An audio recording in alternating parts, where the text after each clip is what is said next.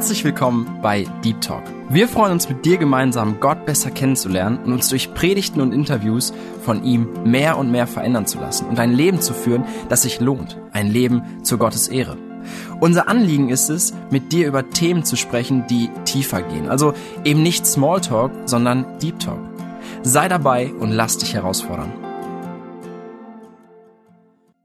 Hi und herzlich willkommen bei Deep Talk. Ich bin Jonas und ich freue mich, dass gerade du heute wieder eingeschaltet hast. Denn heute kommt eine besondere Predigt, und zwar eine Predigt von Olaf Latzel, in der es um das Kommen von Jesus Christus geht. Aber nicht nur um das Kommen an Weihnachten, das wir jetzt ja in ein paar Tagen feiern werden, sondern um das Kommen von Jesus Christus vor 2000 Jahren, um das Kommen heute und um das gewaltige Kommen am Ende der Zeiten.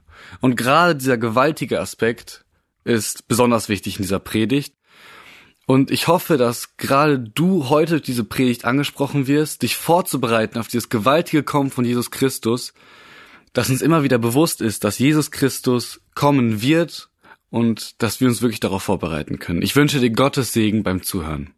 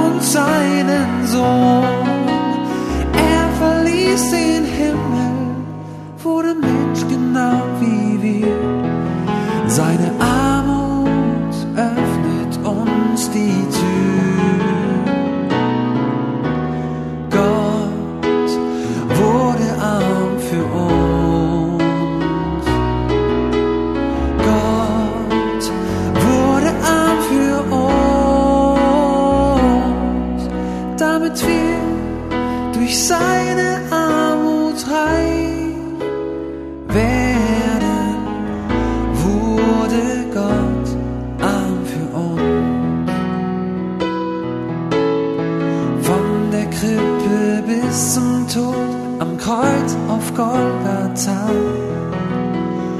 trug Gott unsere Sünde, unsere Rettung ist nun da. Er schenkt uns das Leben, er gibt uns Geborgenheit. Seine Gnade trägt uns durch die Zeit.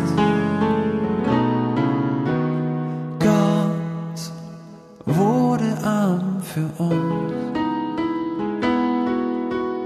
Gott wurde arm für uns, damit wir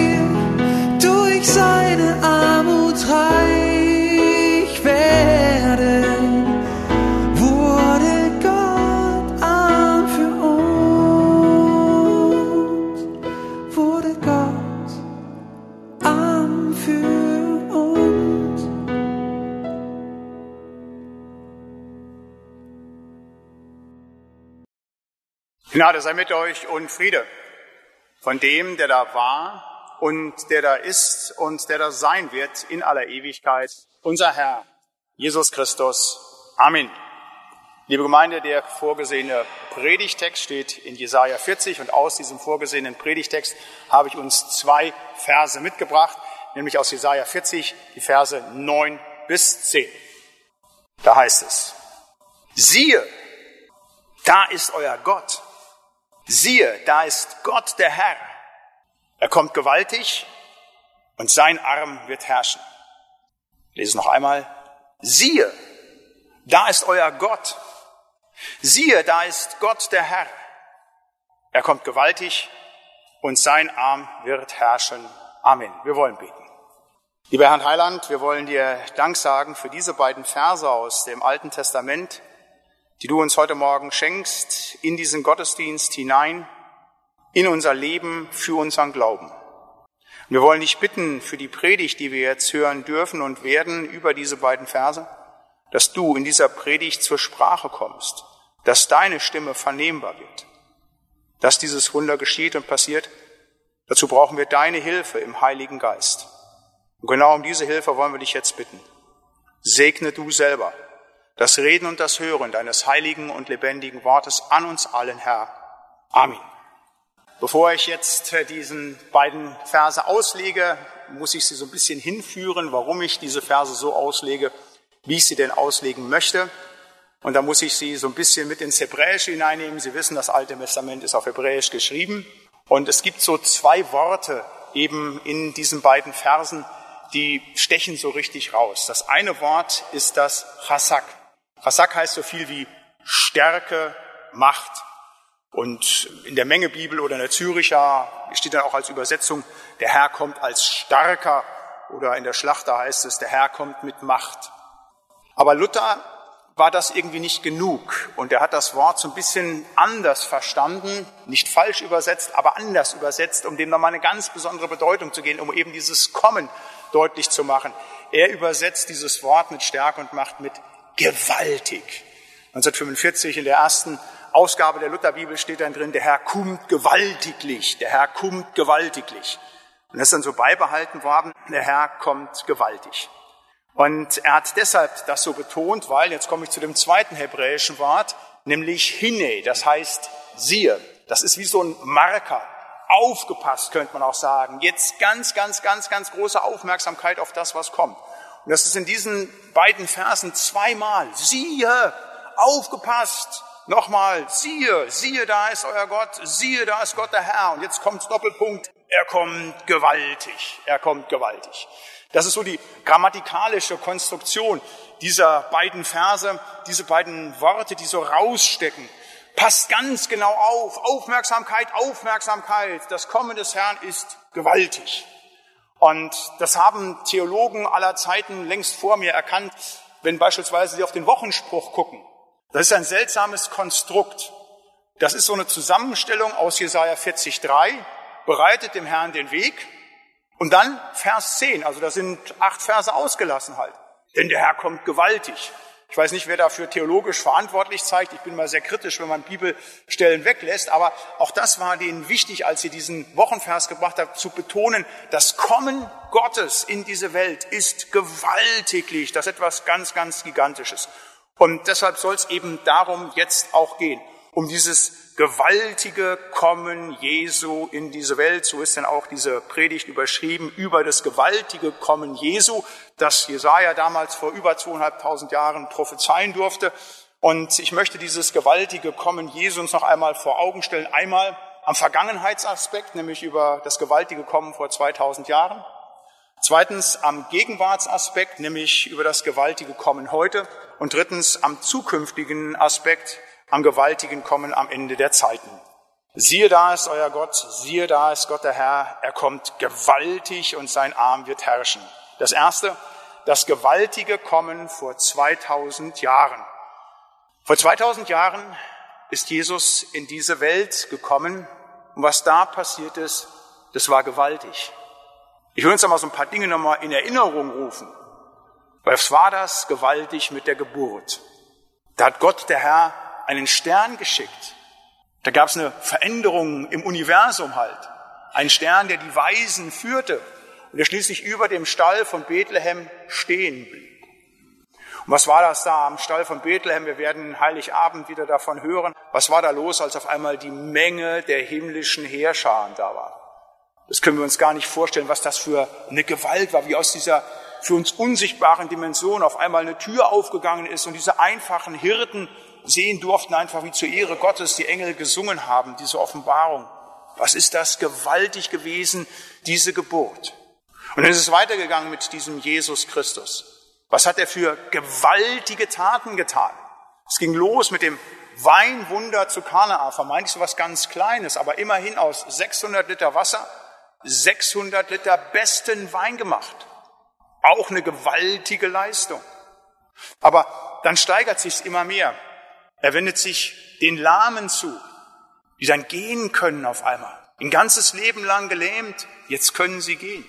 Hat sich dem blinden Bartimäus gezeigt und ihm geholfen.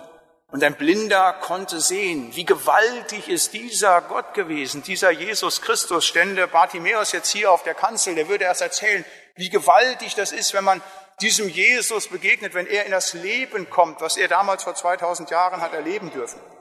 Er hat Traurige fröhlich gemacht, dass die trauernde Witwe in Nein, die ihren Sohn verloren hat. Und Jesus kommt zu ihr und sie wird fröhlich. Auch die könnte hier stehen und könnte davon erzählen, was es heißt, Jesus kommt in mein Leben, wie gewaltig das ist, wie auf einmal aus Trauer Zuversicht und Freude wird. Oder Maria und Martha ihren Bruder verloren haben, der schon vier Tage verwesend im Grab liegt. Und dann kommt Gott, dann kommt Gott in Jesus Christus und er stellt sich eben davor und ruft den verwesenden Lazarus zurück ins Leben. Was für ein gewaltiges Handeln. Und dann wird es noch gewaltiger. Der Jesus wird getötet, er wird hingerichtet, aber der Tod hat keine Macht über sein Leben. Er ist stärker als der Tod. Und dann kommt diese gewaltige Auferstehung, diese Zeitenwende, die im Moment seines Todes beginnt kommt eine Finsternis erst und dann ein gewaltiges Erdbeben. Dann laufen durch Jerusalem schon die Ersten, die zur Auferstehung, zur ersten Auferstehung gehören. Was für ein gewaltiges Geschehen damals, das gewaltige Kommen vor 2000 Jahren. Aber wisst ihr, nicht all das, was ich jetzt mit wenigen Spiegelstrichen euch vor Augen geführt hat, ist gewaltig. Dass dieser Jesus als aus Nazareth kommen, in Bethlehem geborener Mensch das tut. Jesus ist ja der wahre Mensch gewesen. Das Gewaltige ist, dass das Gott ist. Gott tut das. Nicht irgendwie ein Zauberer, der so, wie gesagt, aus Wasser Wein machen kann und der so ein paar medizinische Kniffe drauf hat. Es ist Gott, der in dieser Welt ist. Gott ist gekommen in diese Welt. Wir haben es eben gesungen. In dem Lied vor der Predigt, Jesus ist kommen, Grund ewiger Freude. Da heißt es A und Anfang und Ende steht da. Gottheit und Menschheit vereinen sich beide. Schöpfer, wie kommst du uns Menschen so nah? Das passiert im Kommen Jesu. Der Allmächtige, den wir nicht sehen können, dem wir nicht begegnen können, in dessen Nähe wir vergehen auf unserer Sündhaftigkeit. Er nimmt Menschengestalt an, um uns zu begegnen. Jesus, der lebendige Gott, ist in diese Welt gekommen. Das ist das ganz Gewaltige dieses Kommens. Die Menschen haben immer wieder versucht, sich zu vergotten. Also der Kaiser, der damals lebte, als Jesus geboren wurde, Augustus, der wurde ja, als er gestorben war, als Gott im römischen Reich verehrt. Sein Standbild musste angebetet werden. Wir nennen das Apotheose, also die Vergottung von Menschen. Und das passiert immer wieder, dass ein Mensch versucht wird, zum Gott zu erheben. Er sei göttlich. Nicht nur damals, vor 2000 Jahren. Wir haben es erlebt vor 80 Jahren in unserem Vaterland, wo man einen österreichischen Maler vergottet hat, nicht auf ihn gegrüßt hat mit all dem Elend, was verbunden ist. Auch heute noch in Korea werden Menschen angebetet halt. Kim Il-sung und Kim Jong-il, die werden als Götter verehrt. Da müssen die Nordkoreaner von niederknien. Sie müssen sie anbeten. Das ist das, was passiert, wenn Menschen sich zu Gottheiten machen, was natürlich nicht funktionieren kann. Aber in Jesus Christus ist Gott zu den Menschen gekommen. Das ist ja der Weg, der nur funktioniert. Der Weg der Menschen zu Gott kann nicht funktionieren. Das ist Religion. Mensch kann nicht zu Gott kommen. Der Mensch kann vor Gott nichts bringen. Das ist das, was alle Religionen sagen. Ob das das Judentum ist, der Islam, der Buddhismus, auch wenn Christentum falsch verstanden wird, wird es zur Religion. Also wenn Leute denken, ja, Christentum sei das, man muss die zehn Gebote halten, anständig leben und dann ist man gerecht vor Gott. Das hat mit christlichem Glauben nichts zu tun, sondern es ist nur Religion, die immer wieder scheitert. Wir können nicht zu Gott kommen, aber in Christus Jesus ist Gott zu uns gekommen vor 2000 Jahren. Und das ist das Gewaltige. Gott hat sich seiner Herrlichkeit entäußert und hat sich erniedrigt. Das muss man sich mal vorstellen.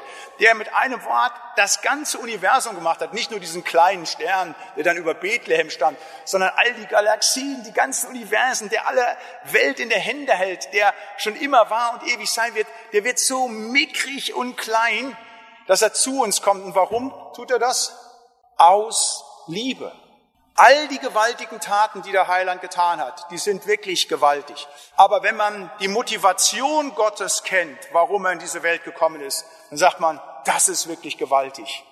Wir Nichtse werden besucht von dem lebendigen Gott, weil er uns liebt. Wie gewaltig ist das denn? Das ist das Gigantische am Kommen Gottes in diese Welt. Und nicht nur, dass er kommt, um mal vorbeizugucken, Nein, weil er weiß, was wir für Nichtse, Versager und Sünder sind, stirbt er noch für uns auf Golgatha, um meine und unsere Schuld zu tragen. Das ist ein gewaltiges Geschehen, da ist alles andere Kindergeburtstag gegen. Und normalerweise müsste von diesem Kommen Jesu Christi und seinem Tod für uns Tag für Tag jede Nachrichtensendung, Tagesschau, die ersten zwölf Minuten nur davon berichtet werden. Auch der Weser-Kurier müsste die ersten fünf Seiten Tag für Tag für Tag davon berichten. Aus lauter Liebe zu uns ist der lebendige Gott in diese Welt gekommen. Wahnsinn. Was für ein gewaltiges Kommen unseres Gottes. Und das ist wichtig, dass wir das immer wieder wissen, vor Augen haben. Da kommt Gott, nicht irgendein Mensch, der in irgendeiner Verbindung so ein bisschen subordiniert oder sonst was ist zum lebendigen Gott. Gott kommt hier. Das sagt ja unser Predigtext noch einmal. Siehe, nicht hinne, siehe, guck genau hin. Da ist Gott. Das ist euer Gott. Das ist Gott, der Herr. Jahwe ist der Herr. Jesus ist der Herr. Gott kommt in Jesus Christus in diese Welt. Das ist vor 2000 Jahren geschehen und das ist ein gewaltigliches Geschehen, was damals gekommen ist. Das ist der erste Punkt seines Kommens, eben dieser Vergangenheitsaspekt. Der Gegenwartsaspekt seines Kommens, das gewaltige Kommen heute. Jesus kommt heute zu uns. Wir haben es auch eben gesungen im ersten Lied. Macht hoch die Tür, die Tor macht weit, Georg Weise. Da heißt es dann in der ersten Strophe, komm, o mein Heiland Jesu Christ, mein Herzenstür dir offen ist. Ach, zieh mit deiner Gnade ein, dein Freundlichkeit auch uns erscheint.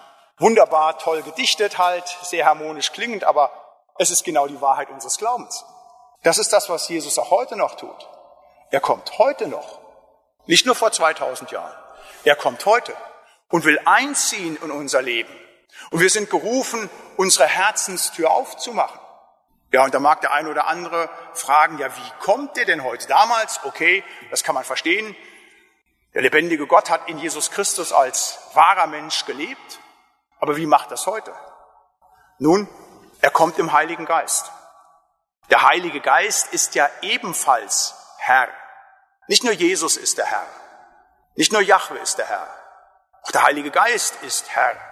So heißt es 2. Korinther 3,17, der Herr ist Geist. Übrigens, eine unserer großen Glocken heißt eben 2. Korinther 3,17, der Herr ist Geist. Und wenn die anschlägt, soll die eigentlich die Botschaft raustragen, eben in diese Stadt, dass dieses bekannt ist, der Herr ist Geist. Und der kommt heute noch zu uns im Heiligen Geist. Und da begegnet uns Jesus zwar nicht mehr leiblich anfassbar, so wie das gewesen ist für die Jünger, damals in Kapernaum, in Jerusalem und Bethlehem, wo immer mit den Jüngern gewesen ist, mit den Menschen, mit denen er damals gelebt hat. Aber er begegnet uns über sein Wort im Heiligen Geist. Und da kommt Jesus auch heute noch zu uns. Ich habe das schon mehrfach erzählt. Ich war Vikar in der kurhessischen Landeskirche, die stark lutherisch geprägt war. Da haben wir jeden Gottesdienst als allererstes Lied gesungen Komm, Heiliger Geist, erfüll die Herzen deiner Gläubigen und entzünd in ihnen das Feuer deiner göttlichen Liebe. Haben also den Heiligen Geist gebeten, zu kommen zu uns. dass das passiert, dass Jesus bei uns ist, dass er kommt. Und wenn Gott in ein Leben kommt heute, dann ist das ebenfalls gewaltig. Damit sind wir wieder beim Thema dieser Predigt. Das ist gewaltig, wenn Gott kommt. Das ist gewaltig, wenn er erstmalig in so ein Leben eintritt. Lesen wir in der Bibel, wie das ist bei diesem Christenverfolger Saulus, der da Menschen umbringt und denkt, Gott noch einen Gefallen zu tun, sich foltert und zum Abfall bewegt. Und dann kommt Jesus zu ihm und begegnet ihn vom Damaskus und da haut ihn um, da ist er blind. Das verändert sein ganzes Leben. Was für eine gewaltige Begegnung. Mehrfach wird dieses Ereignis von Paulus in der Bibel berichtet. Blaise Pascal, ich schätze diesen Philosophen und Mathematiker sehr, der hat von seiner ersten Begegnung mit Jesus berichtet und hat das permanent bei sich getragen, weil es sein Leben so verändert hat. Er hat Gott gesucht, hat ihn nicht gefunden, hat sich mit Theologie beschäftigt, hat all diese Philosophien und Theologien auch verstanden, aber Jesus ist ja nicht begegnet, er hat immer wieder gerungen und schließlich passiert es. Er hat den Tag benannt, der 23. November 1654, da ist er Jesus begegnet. Und diese Begegnung hat dieser brillant intelligente Mann dann zu Papier gemacht und dieses Papier hat er eingenäht immer in seiner Jacke getragen, weil ihm das so das wichtige Ereignis war. Und auf diesem Zettel, den er eingenäht in seiner Jacke getragen hat, da stand dann Folgendes drauf. Von ungefähr abends zehneinhalb Uhr bis ungefähr eine halbe Stunde nach Mitternacht. Feuer, Feuer. Der Gott Abrahams, der Gott Isaaks, der Gott Jakobs, nicht der Gott der Philosophen und Gelehrten. Nein, Gott. Gewissheit, Empfinden, Freude, Friede, Gott Jesu Christi. Das hat er zu Papier gebracht. Das war dieses gewaltige Ereignis. Auf einmal hat er Begegnung mit dem lebendigen Gott im Heiligen Geist. Das ist so gewaltig, das haut alles andere um. Das ist mir auch so gegangen. Was wollte ich als 15-Jähriger vom lebendigen Gott wissen? Wer hat mich doch nie interessiert? Und dann ist er mir begegnet auf einer Freizeit. Alles ist anders geworden. Von einem Mal zum anderen Mal. Ich weiß nicht, jeder hat diese punktuelle Begegnung halt, aber auch die, die, die so eine organische, wachsende Begegnung haben, die werden sagen, das ist so gigantisch, wenn ich das feststelle. Jesus ist zu mir gekommen, er ist auch bei mir, er ist eingezogen in mein Herz. Ich erinnere mich an so einen Konformanten in meiner ersten Gemeinde im Siegerland halt. Da hat es abends bei mir geschellt, neun Uhr, ich mache auf, ich denke, was ist denn, der strahlt über das ganze Gesicht, ich muss dir erzählen, ich bin jetzt beim Glauben. Ja, dann hat er erzählt, wie er sich bekehrt hat halt. Ne? Eine gewaltige Begegnung, Bibel gelesen und der lebendige Gott kommt ins Leben hinein. Und da können viele von euch berichten, die jetzt hier sind, genau um diesen Moment, wie das passiert ist, wie gewaltig das ist, wenn man auf einmal Erkenntnis der Wahrheit hat, wenn Jesus über den Heiligen Geist ins Leben hineinkommt. Und da möchte ich jetzt auch nochmal fragen, alle, die ihr hier seid und zugeschaltet seid, ist das schon passiert, dass Jesus Einzug genommen hat? Nochmal, es muss nicht dieses punktuelle Geschehen sein. Das kann auch ein organischer, längerer Prozess sein. Aber man muss wissen, dass Jesus der Herr ist, dass er mein Gott ist. Siehe, das ist ein Gott. Das, was Jesaja hier sagen darf, das müssen wir auch sagen können zu anderen Leuten. Siehe, das ist ein Gott. Das gibt uns die Bibel ja als Kriterium für die geistliche Wiedergeburt, dass wir dann bezeugen vor der Welt, Jesus ist der Herr, Jesus ist Gott. Und das ist meine Frage an dich und an euch, die ihr hier seid. Ist das schon passiert in deinem Leben, dieses gewaltige Kommen? Wenn ja, alles in Ordnung. Wenn nein, fehlt dir das Wichtigste. dann mach dich auf was gefasst, wenn du dem lebendigen Gott begegnest. Nicht dem Gott der Gelehrten, irgendwelcher Philosophen oder sonst irgendwas, sondern dem Gott Abrahams, Isaac, Jakobs, dem lebendigen Gott, der heute noch kommt. Das ist gewaltig, das ist das Großartigste und Wunderbarste. Mehr als verliebt zu sein, mehr als viel Geld zu bewissen, als gesund zu sein, dem lebendigen Gott begegnet zu sein. Halleluja. Siehe, dein König kommt zu dir, ein Gerechter und ein Helfer. Wenn du das erlebst halt, das ist so etwas Starkes. Und er ist da und klopft an und will, wenn du noch nicht bei ihm bist, in dein Leben kommen. Und ich kann dich heute noch mal einladen, mach deine Herzenstür auf, so wie wir es eben gesungen haben halt, damit der lebendige Gott einziehen kann. Aber nicht nur für die, die noch nicht wiedergeboren sind, ist das wichtig zu wissen, dass Jesus kommt. Auch für uns, die wir schon im Glauben sind. Das eben gesagt, wir haben immer gesungen, komm Heiliger Geist, erfüll die Herzen deiner Gläubigen. Das ist auch für uns so wichtig. Denn auch wenn wir wiedergeboren sind, dann passiert es ja immer wieder, dass durch all das, was der Widersacher in dieser Welt gibt und ja einfach uns versucht zu verführen, wir den Heiligen Geist dämpfen. Mit all den Sorgen, Nöten, Schwierigkeiten, den Reichtümern. Und ganz schnell wird der Heilige Geist kleiner. Dann ist Jesus nur noch in so einer winzigen Ecke unseres Herzens und vieles andere beherrscht uns. Und da ist es wichtig, dass wir dann auch neu bitten um das Kommen des lebendigen Gottes in unser Leben hinein. In unseren Nöten, in unseren Frustrationen, in unseren Ängsten. Jesus kommt auch heute noch und er steht auch vor deines Herzens Tür und klopft an und sagt, ich will jetzt hineinkommen. Du bist doch nicht alleine. Ich bin dein Helfer, dein Gerechter. Ich bin für dich da. Ich bin für dich gestorben. Ich habe für dich den Tod überwunden. Du musst keine Angst mehr haben. Nun lass dir doch nicht immer wieder von dem Widersacher einreden, dass das, was in dieser Welt Realität ist, die Wirklichkeit ist, die dich bestimmt. Ich bin hier und Jesus kommt zu dir und kommt auch heute in dieser Predigt zu dir im Heiligen Geist. Nicht, weil ich irgendwie Dinge austeilen könnte, beileibe nicht, aber weil er möchte, dass durch sein Wort dir das klar ist. Sieh, da ist dein Gott der kommt zu dir. Nicht nur damals vor 2000 Jahren, auch heute im Heiligen Geist. Angesichts deiner schwierigen Situation darfst du heute das Anklopfen Jesu an deine Herzenstür hören. Er sagt, mach auf, lass mich rein. Und dann wird zwar nicht von heute auf morgen alles in deinem Leben anders, aber dann darfst du furchtlos und angstbefreit leben. Ich habe das mal erlebt in meiner alten Gemeinde im Siegerland. Da hatten wir im Gemeindezentrum eine alte Küsterin, die war Missionarin gewesen, eine ganz tolle, fantastische, gläubige Frau. Und so Küsterin in einer lebendigen Gemeinde zu sein, das ist eben nicht nur vergnügungssteuerpflichtig, das ist auch dann mit viel Frustration über die Geschwister verbunden. Und irgendwann hatte ich an einem Tag mit ihr ein Gespräch, da war die total down. Da war wieder ziemlich viel Trouble gewesen und alle hatten ihren Müll liegen lassen, keiner hatte sich gekümmert und sie musste das Ganze abarbeiten und all ihr Mahnen, alles hatte nichts geholfen. Die war so richtig frustriert. Dann habe ich mit ihr so ein Gespräch geführt, halt, wo sie das alles so ausgeschüttet hat und sagt, ach, wie schlimm das ist mit der Nachfolge, all den Dingen halt. Ach, und dann habe ich mit ihr gebetet und auch abends noch für sie gebetet zu Hause. Am nächsten Tag war ich wieder im Gemeindezentrum und da begegnet mir eine ganz andere Frau. Und dann hat sie zu mir gesagt, Olli, heute Nacht ist Jesus in besonderer Weise zu mir gekommen. Er hat mich neu angesprochen, hat mir klar gemacht, das mache ich ja nicht für die hier, hier in Truppach-Seelbach, das mache ich für ihn. Und das hat mich erfüllt mit so einer Freude. Ach, ich bin so glücklich. Das war wirklich so Licht an, Licht aus. Gestern war noch alles dunkel, heute ist alles hell, obwohl die Situation war noch genau dieselbe. War genau dieselbe Gemeinde, die sich so da etwas gedankenlos der Küsterin gegenüber verhalten hatte. Es war genau dieselbe Arbeit, die sie zu tun hatte. Aber Jesus war neu gekommen in ihr Leben und hatte Dinge verändert in ihrer Frustration. Und das ist genau das, was Jesus auch heute noch tut und was er bei dir auch tun möchte. Du musst nur die Herzenstür aufmachen und ihn hineinkommen lassen.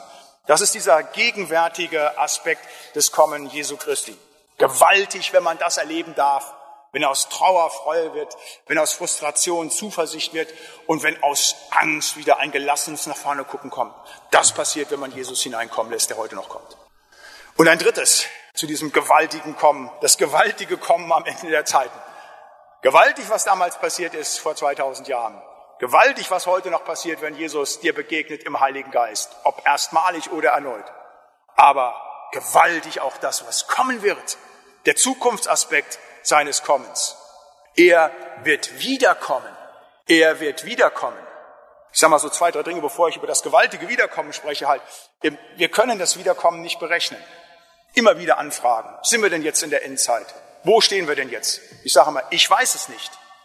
Der lebendige Gott alleine, auch Jesus Christus zu seinen Erdenzeiten, hat, als er gefragt wurde, gesagt, ich weiß es nicht, der Vater alleine. Und wenn das so ist, da kann ich, kleiner Pfarrer, Pastor, auch sagen, ich habe auch keine Ahnung. Und hütet euch vor denen, die mit ihren Tabellen kommen und euch berechnen können, heute nicht, ist so und so, Mitte Dezember 2022, aber in einem halben Jahr ist dieses und das. Alles falsch. Das ist das, was wir eben in der zweiten Lesung gehört haben. Das sind Scharlatane. Nochmal, wenn Jesus von Nazareth nicht wusste, wann es passiert, und mir irgendeiner erklärt, nach dem Motto, das ist jetzt der Fahrplan, wie es aussieht, und da stehen wir, sofort die Rückwärtsgänge bei diesen Leuten einlegen. Was wir aber tun sollen, ist, wir sollen wachsam sein. Es gibt drei Dinge, die wir tun sollen angesichts des Kommens. Und dann spreche ich über das gewaltige Kommen. Drei Dinge, was wir generell tun sollen. Erstens, wir sollen wachsam sein. Wir sollen es erwarten. Sagt die Bibel immer wieder. Wir sollen es wirklich auf der Uhr haben. Wir sollen wissen, er kann morgen kommen, der Heiland. Er kann in zehn Tagen kommen. Er kann in hundert Tagen kommen. Er kann in tausend Tagen kommen. Es kann sein, er kommt auch erst in zehntausend oder in eine Million Tagen. Ich weiß es nicht. Aber Jesus sagt mir und euch, wir sollen es wirklich immer wieder präsent haben, dass er kommt. Wachsam sein. Das ist das Erste, wir sollen wachsam sein. Zweitens, wir sollen Geduld haben, auch das sagt die Schrift. Jakobus 5 heißt es, seid nun geduldig, lieber Brüder, bis zur Ankunft des Herrn. Seid geduldig und stärkt eure Herzen, denn die Ankunft des Herrn ist nahe. Sie ist nahe und trotzdem sollen wir Geduld haben. Das ist so ein bisschen nicht widersprechend, sondern das ist wie so eine Spannung, in der wir stehen. Wenn er nicht kommt, sollen wir geduldig sein. Denn, das sagt uns die Schrift eben auch, der Herr verzögert deshalb die Ankunft, weil er noch möchte, dass mehr Menschen zum lebendigen Glauben kommen halt. Also das Zweite, was wir tun sollen, wir sollen geduldig sein. Und das Dritte, was wir tun sollen, das ist, wir sollen dafür beten. Vater unser beten wir ja auch in der zweiten Bitte. Dein Reich komme. Die Bibel schließt mit der Bitte halt nicht. Ach Herr, ja, komm bald. Wir sollen dafür beten, dass er kommt. Denn wir beten ja häufig nicht um Veränderungen in dieser Welt, nicht also, dass sich im Beruf was ändert oder in der Familie oder sonst irgendetwas halt. Aber die wichtigste Bitte ist, dass dein Reich komme. Nicht nur, dass das Reich Gottes in dieser Welt anbricht, sondern dass es wirklich sich komplett durchsetzt, dass endlich ein Ende ist mit dieser buckligen Welt. Und dann haben wir wirklich das Gute erreicht. Dafür sollen wir beten. Also das sind die drei Dinge, die wir tun sollen angesichts des bevorstehenden Kommens Jesu. Wir sollen wachsam sein, wir sollen Geduld haben, wir sollen beten. Aber, und jetzt komme ich nochmal zu dem zurück, wie gewaltig dieses Kommen ist, was da auf uns zukommt. Wie gewaltig das ist. Das ist nicht so ein bisschen was. Ich nenne nochmal fünf Punkte, keine Angst, die sind ganz kurz hier, wir sind ja fast am Ende der Predigt halt. Fünf Punkte, die passieren. Ich könnte auch 15 sagen, aber ich habe mal fünf wichtige rausgepackt, zu sagen, wie gewaltig. Das erste ist der Untergang dieser Welt und des ganzen Universums. Alle Milliarden Galaxien dieser Welt, die werden eingepackt von Gott. Die gehen kaputt. Leute glauben ja immer, wenn sie so ein bisschen hier so Vulkanausbruch oder dieses furchtbare Unglück im Ahrtal gesehen haben mit den Wassermassen, mit allem, das sei gewaltig. Das sind gewaltige Katastrophen, aber nichts gegen das, was passiert, wenn Gott am Ende der Tagen die ganze Welt einpacken wird. Erst wird Zeichen an Himmel und Sonne geben, an den Sternen halt, und dann wird alles eingepackt. Müssen wir uns mal vorstellen, die ganze Schöpfung wird vernichtet. Die kommt zum Ende. Alles. Jede Sonne, jeder Stern, jede Galaxie, jedes Leben auf diesem Planeten gewaltiges kosmisches Geschehen. Das ist verbunden mit dem gewaltigen Kommen unseres Herrn. Ein zweites, die Neuschöpfung der Welt. Gott macht nicht nur alles dann kaputt und zerstört es, sondern er schöpft, er macht eine neue Welt. Gestern in der Losung haben wir gelesen von einem neuen Himmel, einer neuen Erde. Jesaja in dem ja dieses Predigtwort steht, der hat so richtig Spaß scheinbar. Der Heilige Geist hat ihm so viel offenbart von dem, was dann bei der neuen Welt ist.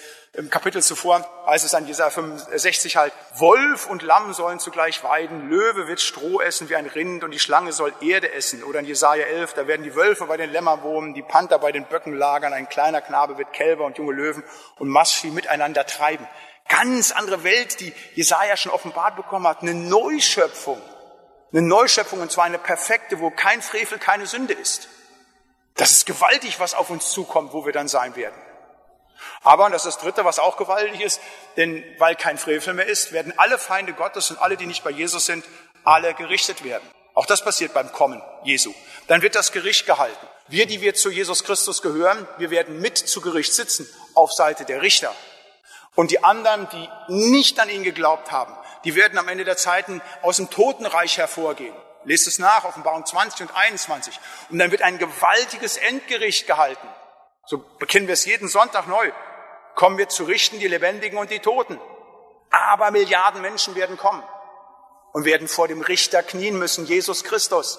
Das wird ein gewaltiges kosmisches Geschehen sein. Irrsinnige Sachen, die da passieren werden, die alles Denken übersteigen, gewaltig dieses Gericht über alle Welt. Wir haben es im Psalm vorhin gehört, er wird den Erdkreis richten mit Gerechtigkeit und die Völker mit seiner Wahrheit. Und alle Knie müssen knien vor diesem Jesus Christus. Wie freue ich mich auf diesen Tag, wenn Gericht gehalten wird und wenn alles klargezogen wird. Und ich bin so dankbar, dass mein Gericht schon gelaufen ist vor 2000 Jahren auf Golgatha und dass ich diesem Gericht wirklich fröhlich entgegen kann, wo alles in Gerechtigkeit bebracht wird und alle Verbrecher und alles Unrecht dann final bestraft wird. Was für ein gewaltiges Geschehen. Aber, und das ist das vierte, es wird auch das Ende allen Leides sein, wenn Jesus wiederkommt. Alles, was uns hier noch quält, alles, was schlimm ist für uns, hat dann ein Ende gefunden. Was weh tut, was runterzieht, was ausgrenzt, alles wird ein Ende gefunden haben. Derjenige, der sein Kind verloren hat, seinen geliebten Ehemann und sagt, diesen Schmerz den werde ich nicht mehr los, bis ich sterbe. Aber wenn Jesus vorher wiederkommt, dann wird es erledigt sein. Ich weiß nicht, wie er es machen wird. Aber das hat er verheißen halt, dass das alles zu Ende wird. Jede Träne abgewischt sein wird. Kein Leid, kein Geschrei mehr wird. Für die, die zu ihm gehören. Was ist das für ein gewaltiges, wenn einem die Trauer genommen wird? Eine Trauer, die auf dieser Erde vermeintlich nicht mehr zu verändern ist. Ja, aber bei dem allmächtigen Gott, bei dem es kein Anfang, kein Ende, keine Zeit gibt, letztlich halt, der beendet das. Ende allen Leides und nur noch ewige Freude. Was für ein gewaltiges Geschehen. Und das Gewaltigste, was passieren wird, das ist der fünfte Punkt in dieser kleinen Aufzählung. Wir werden dann in Gemeinschaft mit dem Herrn sein. Wir, die Kinder Gottes, wir, die wir wiedergeboren sind, die wir zu ihm gehören. Wir werden mit ihm sein.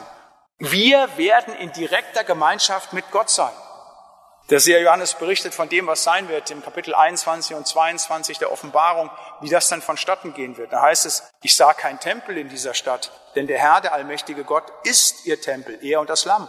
Und die Stadt bedarf keiner Sonne und des Mondes, dass sie erscheinen, denn die Herrlichkeit Gottes erleuchtet sie und ihre Leuchte ist das Lamm. Der Thron Gottes und des Lammes wird in der Stadt sein und seine Knechte werden ihm dienen und sein Angesicht sehen und sein Name wird an ihren Stirnen sein und es wird keine Nacht mehr sein und sie bedürfen keiner Leuchte und keines Lichts mehr, denn Gott, der Herr, wird sie erleuchten und sie werden mit ihm regieren von Ewigkeit zu Ewigkeit. Also, das ist das Allergewaltigste. Wir können uns das nicht vorstellen. Gott, den wir nicht sehen können, Gott, den dürfen wir dann sehen, sein Angesicht. Er wird uns erleuchten. Wir werden in Gemeinschaft mit ihm sein und wir werden mit ihm regieren von Ewigkeit zu Ewigkeit. Was ist denn das für eine gewaltige Perspektive unseres Lebens? Und die bekommen wir, wenn Jesus Christus wiederkommt. Und wenn du das auch nur im Ansatz im Heiligen Geist verstanden hast, da wirst du beten, Herr, komm wieder. Und bitte nicht übermorgen, bitte noch heute Mittag. Komm bitte direkt wieder, weil das dann passieren wird, wenn du kommen wirst. Das ist so gewaltig, was auf uns wartet, dass wir uns nur freuen können auf das Ende dieser Welt, eben weil dann unser Herr und Heiland kommt, seine Herrschaft aufrichtet und wir mit ihm in allem gesegnet werden. Das ist das gewaltige Kommen am Ende der Zeit. Und das wollte uns der lebendige Gott noch einmal heute Morgen vor Augen stellen, eben mit diesem Predigtvers, dass er genau hinkommt. Dieser Jesus, das bin ich, das ist Gott. Seht da ganz genau hin. Und mein Kommen wird gewaltig sein. Es war gewaltig, es ist gewaltig und es wird gewaltig sein. Und so will ich noch einmal euch und Ihnen diesen Predigtvers zurufen. Siehe, da ist euer Gott. Siehe, da ist Gott der Herr. Er kommt gewaltig und sein Arm wird herrschen Amen. Ja, Herr Jesus Christus, komm bald. Amen. Und der Friede unseres allmächtigen Gottes, der sehr viel höher ist als alle unsere menschliche Vernunft, er bewahre unsere Herzen und Sinne in Christus Jesus, unserem auferstandenen, lebendigen und kommenden Herrn. Amen.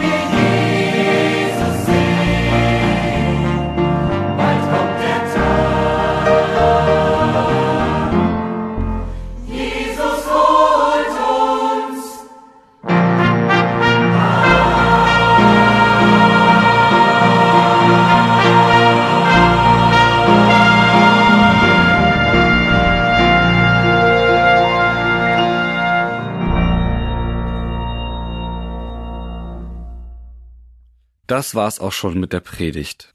Ich hoffe, dass diese Predigt dich wirklich berührt hat und dass dir bewusst geworden ist, dass Jesus Christus kommen wird.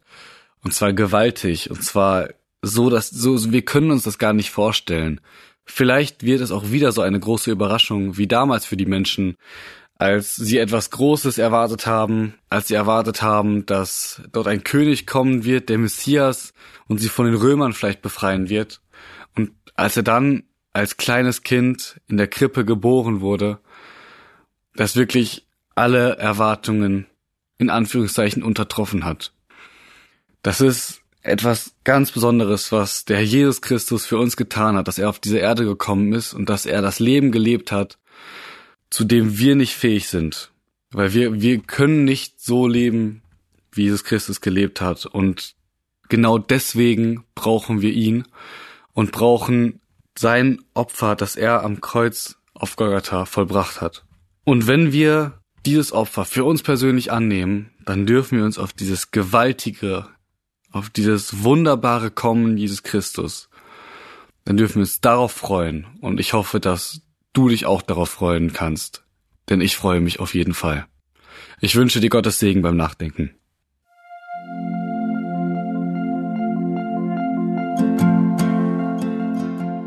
Schön, dass du heute dabei warst. Wenn es für dich ein Segen war und du etwas mitnehmen konntest, dann teile Deep Talk gerne mit deinen Freunden und fühle dich frei, auch uns ein Feedback zu schreiben. Wir würden uns da sehr darüber freuen.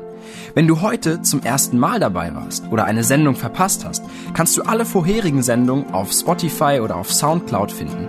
Mehr Infos über Deep Talk oder Segenswelle allgemein findest du auf www.segenswelle.de oder auf unserem Instagram-Feed, auch unter Segenswelle zu finden. Falls du Fragen und Anregungen, zum Beispiel Themenvorschläge hast, schreib uns gerne.